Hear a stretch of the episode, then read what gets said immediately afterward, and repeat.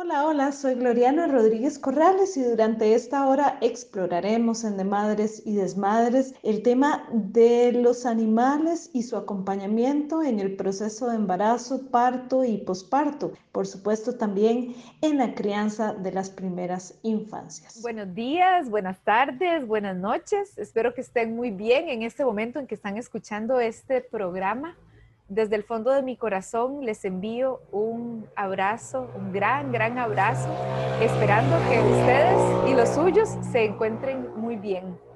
Mi nombre es Emilia y yo soy comunicadora intuitiva interespecies. En otras palabras, yo hablo con animales, a eso me dedico.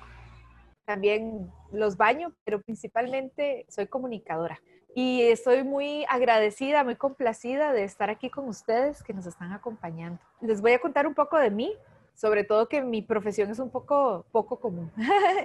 yo nací en Heredia, yo soy de San Joaquín de Flores y desde pequeñita siempre he estado en contacto con muchos animales, de hecho me gustan mucho los animales, siempre he sido animalera y siempre en mi casa ha habido patos y carracos, gansos, gallinas, peces, tortugas y obviamente que perros. Ya de grande tuve también gato y hámster, de todos los animales. Cuando estaba en la universidad, eh, a mí se me, bueno, en el colegio opté por la posibilidad de estudiar veterinaria y entré a veterinaria, a estudiar veterinaria. No terminé la carrera, llegué hasta la mitad y todo lo hace la vida porque si hubiera sido veterinaria tal vez no estaría haciendo esto de la comunicación que me encanta muchísimo. También soy diseñadora publicitaria. Por cosas de la vida siempre había buscado como qué hacer y casi siempre daba tumbos, ¿verdad? Rebotaba de un lado para otro y no sabía, ignorando mi voz interna, esta vocecita que una tiene por dentro que decía, quédese en los animales, que eso es lo que a usted le gusta. Hasta que un día dije, ok, voy a quedarme con los animales y empecé a, a descubrirme más en este, ¿verdad? Como cuáles eran mis capacidades y qué era lo, para lo que yo servía en el tema de los animales, principalmente cómo podía ayudar, cómo podía poner al servicio esta fascinación o yo le digo medicina, esta medicina que son los animales para mí y que también lo son para muchas personas.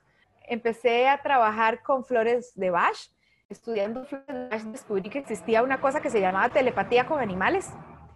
Y de rebote me llegó la información que en México daban formación para hacer eso, para comunicarse con los animales de una manera más consciente.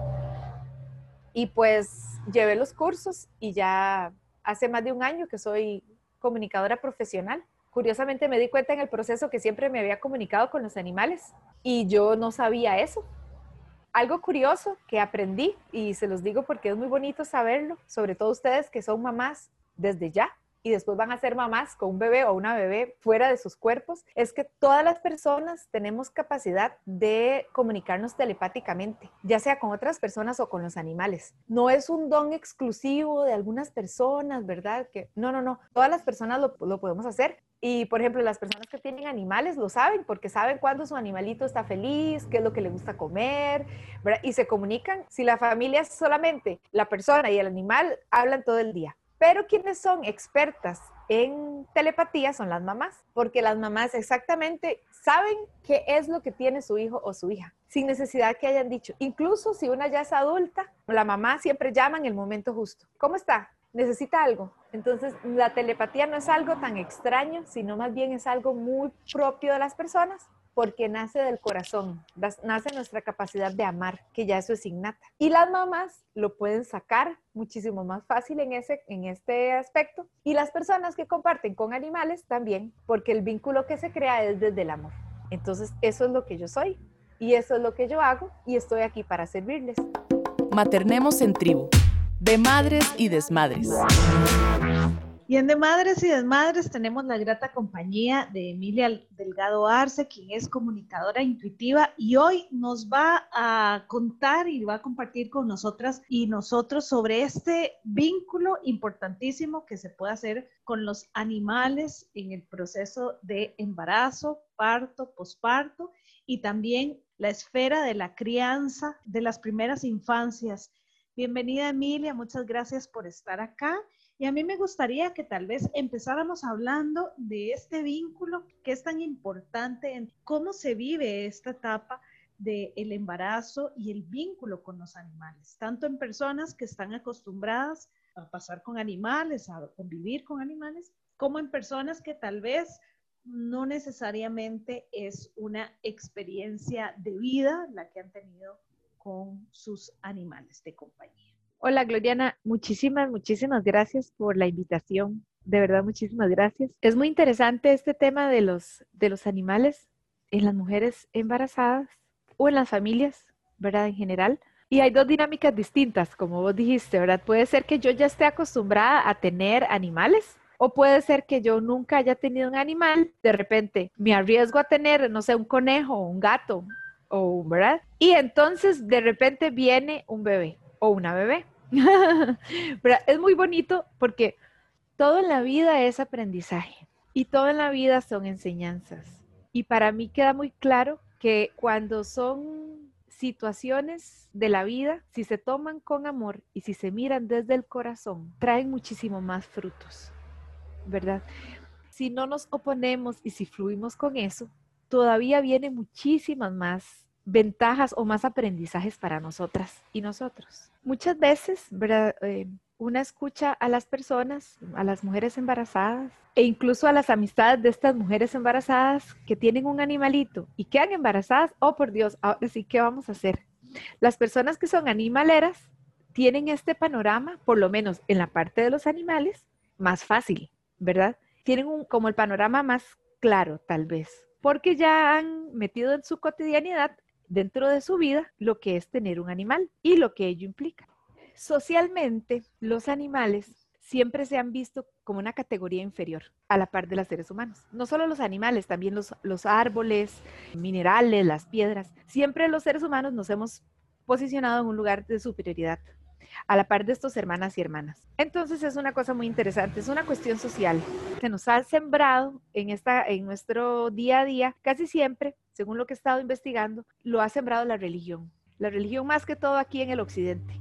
Sentir que los seres humanos somos, eh, estamos en un nivel superior y los animales, en este caso que estamos hablando de animales, en un nivel inferior. Por lo tanto, cuando hay una unión entre personas y animales, hay un montón de mitos temores, creencias que no siempre son como respaldados por la luz o por decirlo de alguna manera correctos, digamos. Por eso es que cuando una persona que no ha estado en contacto con animales, de repente queda embarazada, se llena de muchos temores y vienen también personas sin ningún tipo de malicia, siento yo más que es mm, como falta de conocimiento o de información, que vienen también a llenar esos temores y esos mitos y esas cosas en torno a los animales, sobre todo con un bebé, que es un ser que está recién naciendo. Cuando una pareja o una persona queda embarazada y si tiene animal, usualmente buscan deshacerse del animal. Pero esto es parte de lo que dije al principio. Como nos colocamos en un plano distinto al de los animales, muchas veces los animales son tomados como objetos,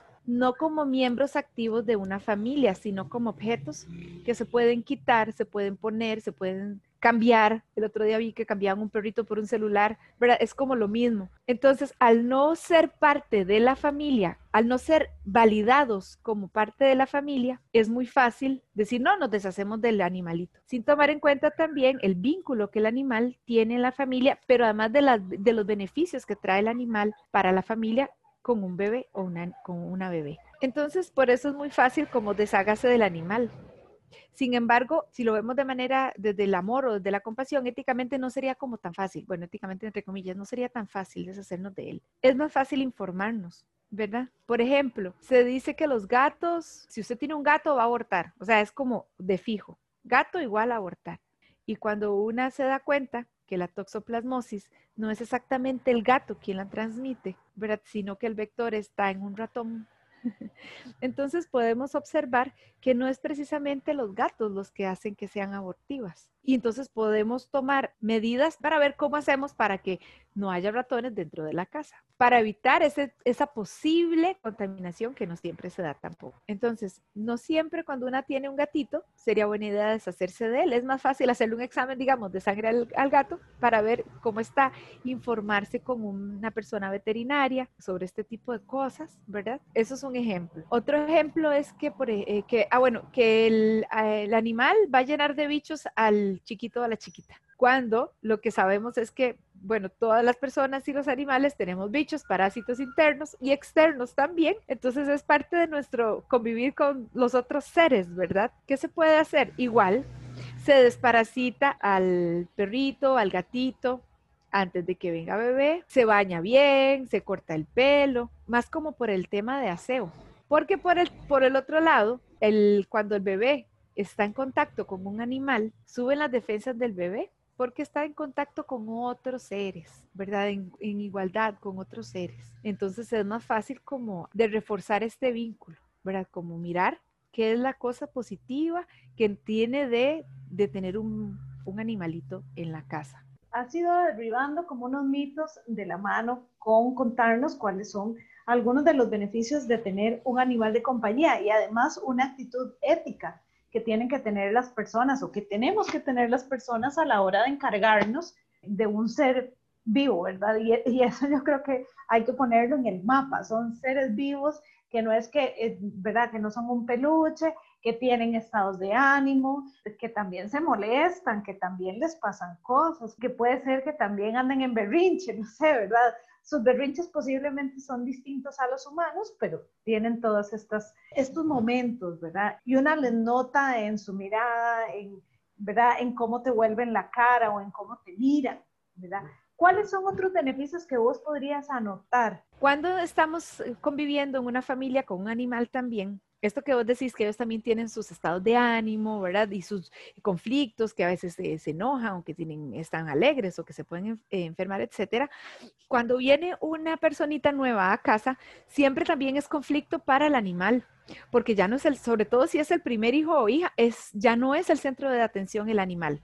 Entonces también es importante tomar en cuenta sus emociones y sus sentimientos, ¿verdad? Como días antes irlo preparando. Mira, vamos a tener un bebé, poner al animalito en el estómago de la mamá. Son muy, muy intuitivos. Ellos saben que ahí hay un bebé podemos mirar muchas, muchas fotos, videos, incluso ustedes mismas si tienen animalitos donde el animal se recuesta, se acerca y siempre es con mucha delicadeza. Ellos saben que ahí hay vida. Se recuestan, ponen su, su hocico, su oído, escuchan las patitas. Ellos saben que hay ahí y explicarles que en determinado tiempo eso que está ahí en la pancita va a salir y que ese ser vivo como es bebé, va a necesitar cuidados específicos, que a veces solamente es para el bebé y van a necesitar tiempo solamente para bebé. Metiendo una cuña, ahí también ayudo yo en muchos de los casos porque le explico al animal qué va a pasar. Pero no solamente yo puedo ayudar, por ejemplo, se pueden dar flores de Bach para ayudar a la transición. Días antes se puede caminar al, animalito con el coche, aunque esté vacío, no importa, que el animalito se acostumbre a una nueva dinámica, ¿verdad? Poner la ropita de, bebé en la cama para que lo olfateen, huelan, que el gatito esté familiarizado con los juguetes, cuáles son los juguetes de bebé cuáles son los juguetes de gatito o de gatita, ¿verdad? Todas estas cosas son importantes para que en el momento en que llegue bebé, entonces ya toda la familia, animalitos incluidos, sepan qué es lo que va a pasar. Y después, porque es parte de las responsabilidades que tenemos como seres humanos y familia, cuando nazca bebé, en los momentos se recomienda que en los momentos en que bebé está durmiendo, tomar un ratito para dedicárselo al animalito o a los animalitos. Jugar con ellos, chinearlos, darles su comida favorita. Si es un perrito o un gatito que, que está acostumbrado a salir, sacarlos a pasear con su correa. Tener pequeños momentos también para compartir, porque si no, va a ser una competencia. Y es algo muy interesante también, poniéndonos en, este, en, este, en esta cuestión de, de que todos somos seres vivos. Hay una cuestión de orden. Si el perrito está primero, entonces, quien en, en cuestión de orden, en constelaciones, ¿verdad? El perrito está primero y bebé está después. Entonces, no em, es como muy ilusorio pretender que perrito cambie toda su, su forma de vida por una nueva personita que llegó. Es más fácil que la personita que llegó se acomode al estilo de vida que ya tenía la familia desde antes. Y eso también va a quitarle celos y mm, va a quitar esta sensación de, de competencia con el animal también. Ahora, un poquito sobre los beneficios de tener animales durante el embarazo y después del parto. Durante el embarazo, los animales nos ayudan a relajarnos, nos ayudan a regular las hormonas del estrés, bajando las hormonas del estrés, disminuyen la frecuencia respiratoria y cardíaca el hecho de acariciarlos, solamente acariciarlos es un ejercicio muy bueno, ¿verdad? Entonces nosotros les, los podemos acariciar y eso hace que nos relajemos. Pero además también eso va a ayudar a fortalecer el vínculo entre la mamá, el animal y también el bebé o la bebé que viene.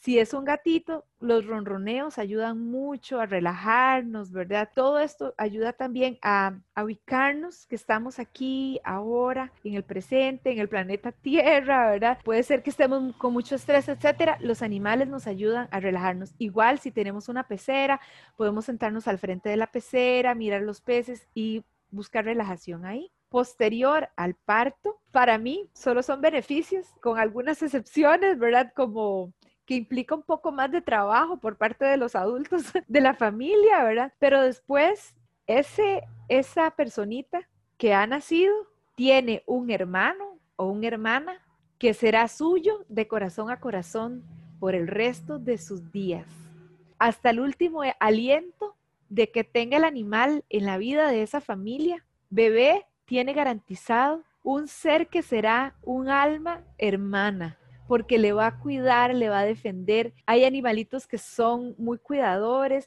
incluso le ayudan cuando empiezan a caminar, duermen con ellos, sean perros, gatos, conejos.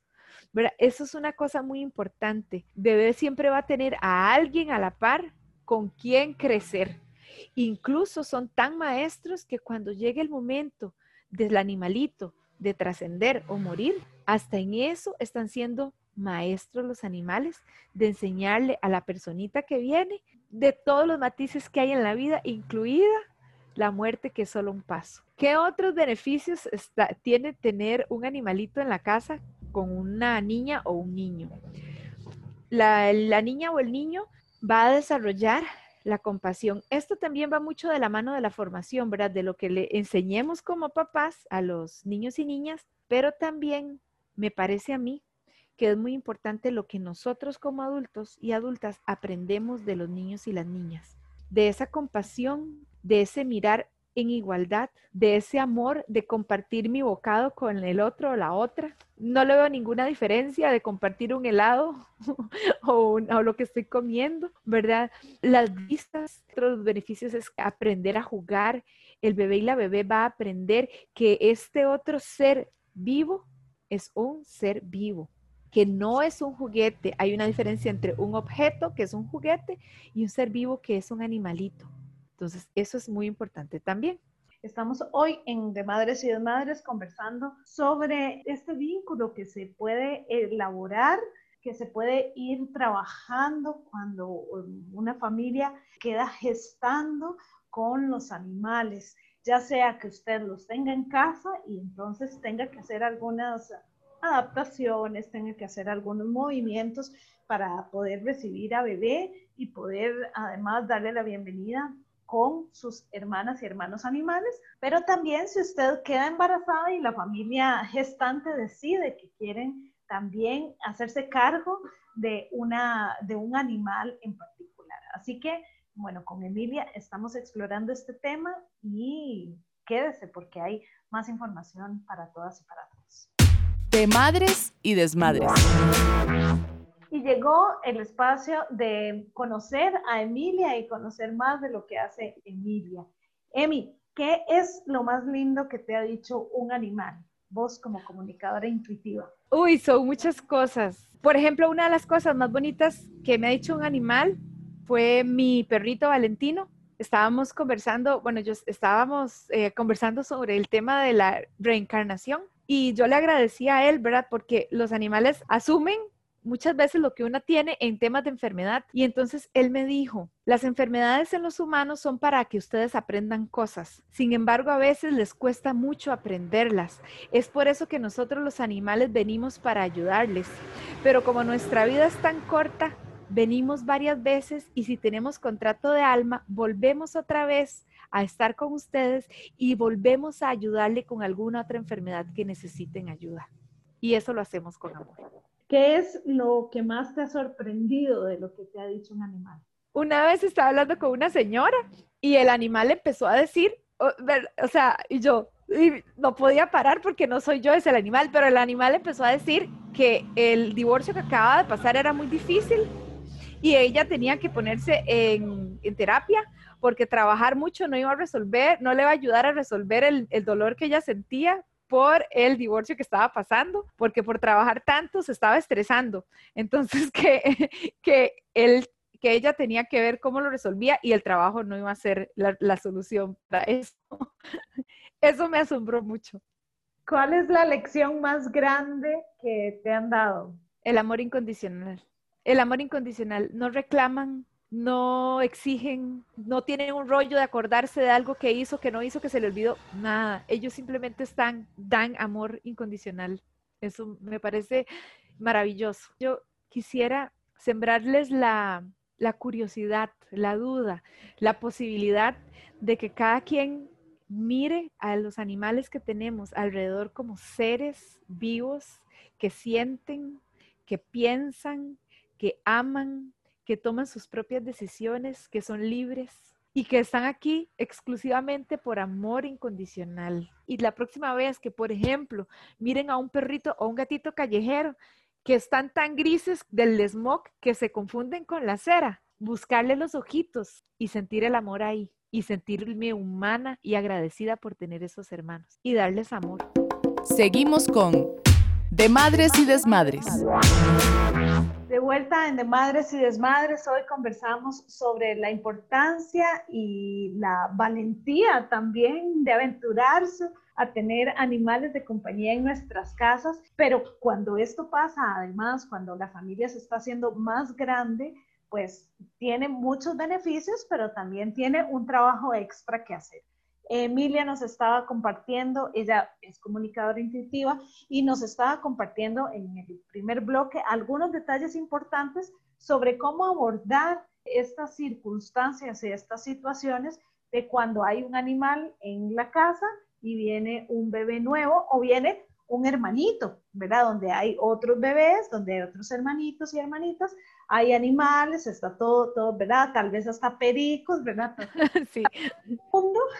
Y entonces, bueno, ¿cómo hacer en ese momento transición para el niño, para la niña, pero también para el animalito, que es muy importante pensar y que dentro de todo lo que, lo que se pueda pensar en un momento, como el proceso de embarazo, puede ser que no consideremos esto. Entonces, bueno, Emilia hoy nos está compartiendo cómo considerarlo. Y estábamos hablando de algunos beneficios que nos podrían dar los animales en el periodo de embarazo, pero también estabas en el periodo de la crianza, en las primeras infancias. Nos quedaron algunos en el tintero. ¿Cuáles podemos retomar? Parte de que el niño o la niña experimentan y y tienen una compañía para toda la vida del animalito casi siempre, ¿verdad? También es muy bueno porque los niños y las niñas aprenden sobre el cuido, ¿verdad? Ellos, y dependiendo de la edad, tienen una mayor participación en este tema del cuido. Depende de la edad. Por ejemplo, si es un niño, por ejemplo, de los 0 a los 4 años,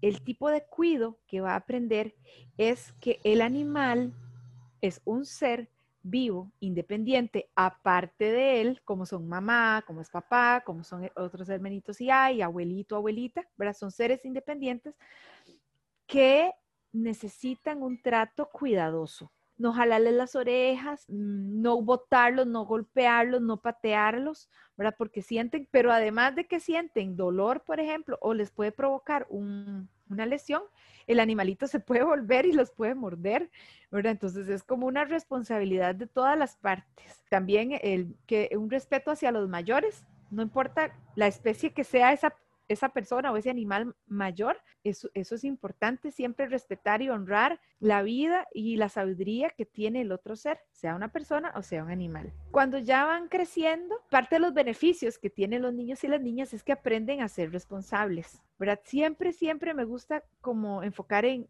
en el amor, Mamá y papá también en la parte del amor y calma, para que el niño y la niña también puedan reproducir ese amor y calma en el animal.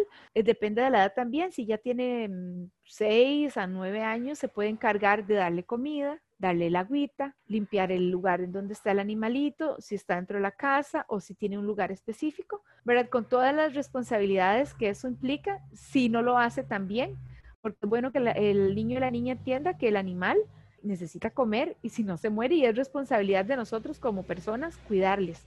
Por ejemplo, una vez me contaron de un caso de un niño sin juicio, ¿verdad? Solo un ejemplo, un niño que pateó a un perrito en la cara y le partió y le tuvieron que quitar la, la mandíbula el niño no sabía lo que estaba haciendo y patea al perro y el perro queda sin mandíbula. Entonces es como educar con amor, con suavidad, con compasión. También he visto niños, por ejemplo, que toman a los animalitos, a los perros o a los gatos del cuello y los levantan como si fuera un peluche. No, los animalitos también tienen ojos, boca, corazón, respiran, tienen vértebras, nervios y músculos que pueden lesionarse. Ya eso se ¿verdad? para para niños y niñas un poco más grandes. Y ya cuando son más grandes, adolescentes o así, sacarlos a pasear es parte de las responsabilidades, ¿verdad? Sacarlos a pasear si se llevan a un parque, estarlos cuidando, vigilando, la socialización del animal y todo esto. Entonces, estos son parte de los beneficios que yo miro cuando se tienen animales dentro de la familia en el crecimiento y aprendizaje de los niños y las niñas.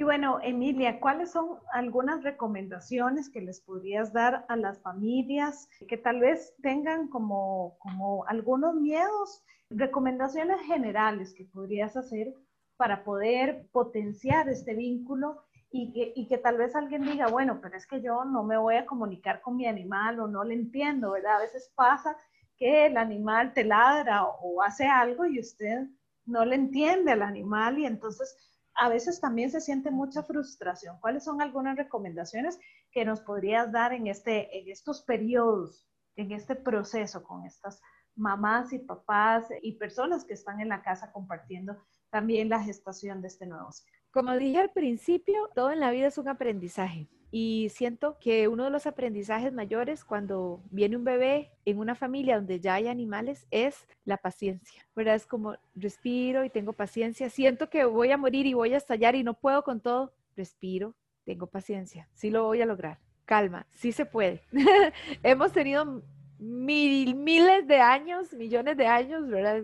Miles de años compartiendo con animales. Entonces, sí podés, sí podés hacerte cargo de tu bebé pero también puedes hacerte cargo de tu animalito, sea una tortuga, sea un hámster, sea un perrito, unos, unos pececitos. Sí se puede.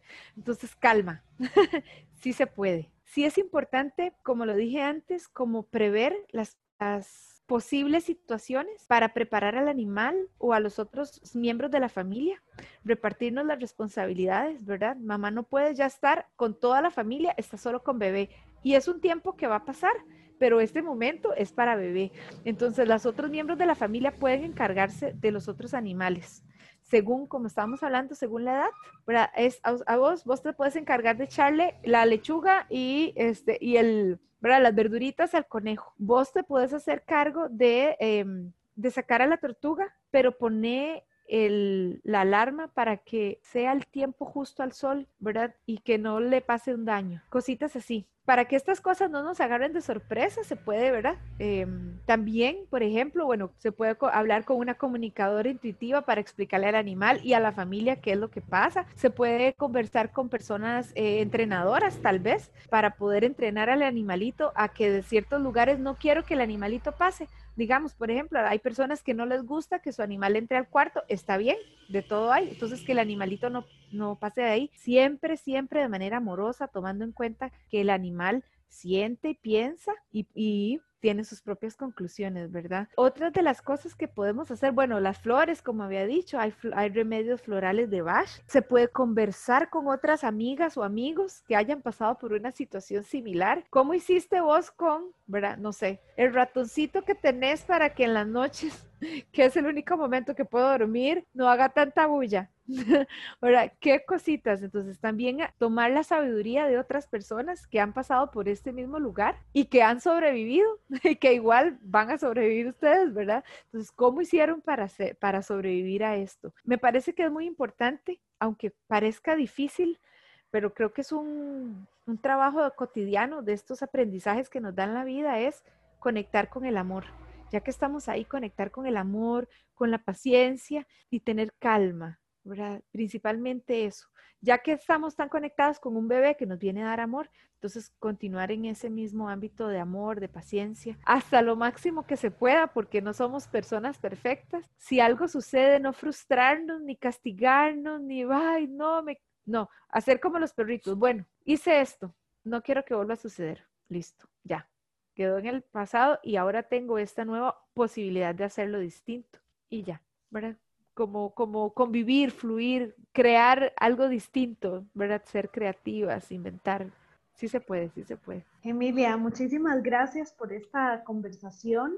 Ha sido, ha sido muy, muy rica, muy fructífera. Yo creo que las personas que nos escuchan se llevan materia que vale su peso en oro porque es información de primera mano para evitar realmente que el tener al animal de compañía y al nuevo miembro de la familia o a la nueva miembro de la familia sea un total desmadre, ¿verdad? Esto es, esto es importante, que sí se puede y como bien decías, quisiera rescatar dos cosas, todo pasa, ¿verdad? El, el momento en el que bebé va a ser dependiente absoluto de mamá va a pasar, al igualmente como es este nuevo acomodo, este nuevo reordenamiento, los animales son muy inteligentes, ¿verdad? Tienen una capacidad de adaptación sorprendente. Entonces, bueno, estar seguros de que van a tener la fuerza para poder entender, pero como decías bien, es a través del amor, ¿verdad? Por supuesto que lo van a hacer, entonces no pensar que tampoco ellos son adivinos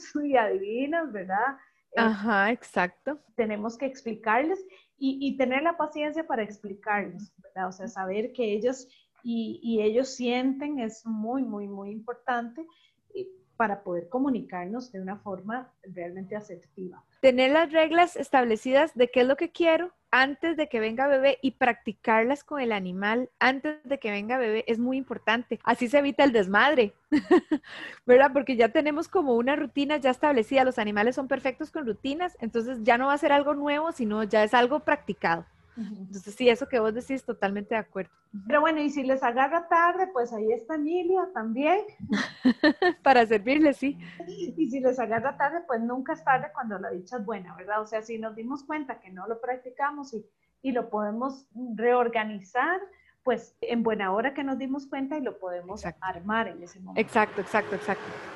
Lo importante también que, que quiero retomar, eh, Emilia, de lo que decís, es que básicamente hay una desconexión, ¿verdad? Con, con, la naturaleza, con los árboles, y hay un sentimiento que a veces nos impide comunicarnos de especie a especie, ¿verdad? O sea, de una forma más amorosa, de una forma más noble.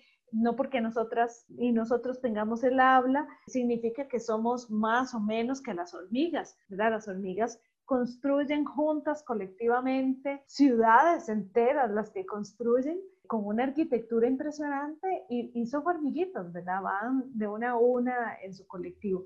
Entonces, eh, esto, yo creo que este programa es un gran llamado al respeto y al amor, ¿verdad? Y reconocer este amor incondicional en todos los seres. A mí me gustaría, Emilia, que vos nos dejes los datos de contacto, ¿verdad? Por si alguna persona está interesada en contactar con vos, cómo puede hacer para comunicarse con vos y por supuesto que para comunicarse con su animal, ¿verdad?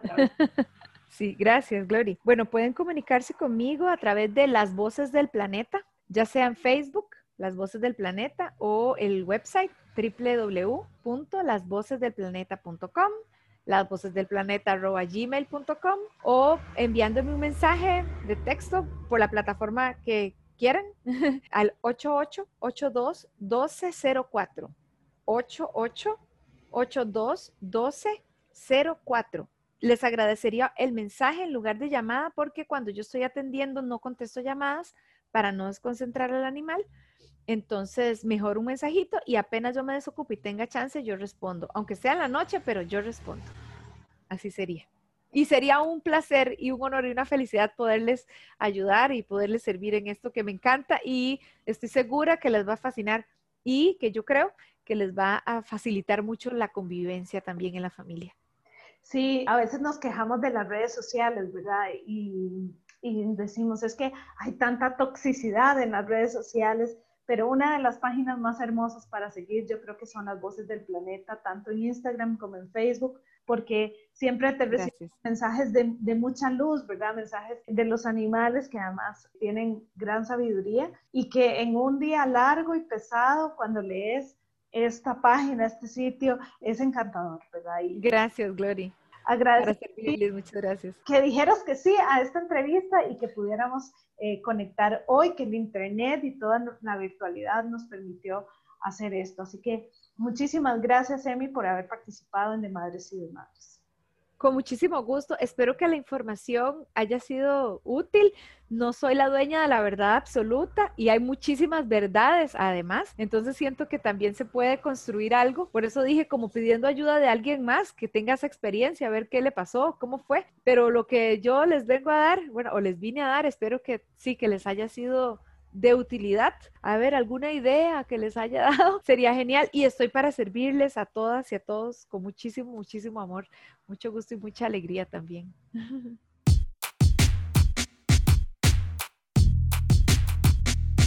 Esto fue De Madres y Desmadres.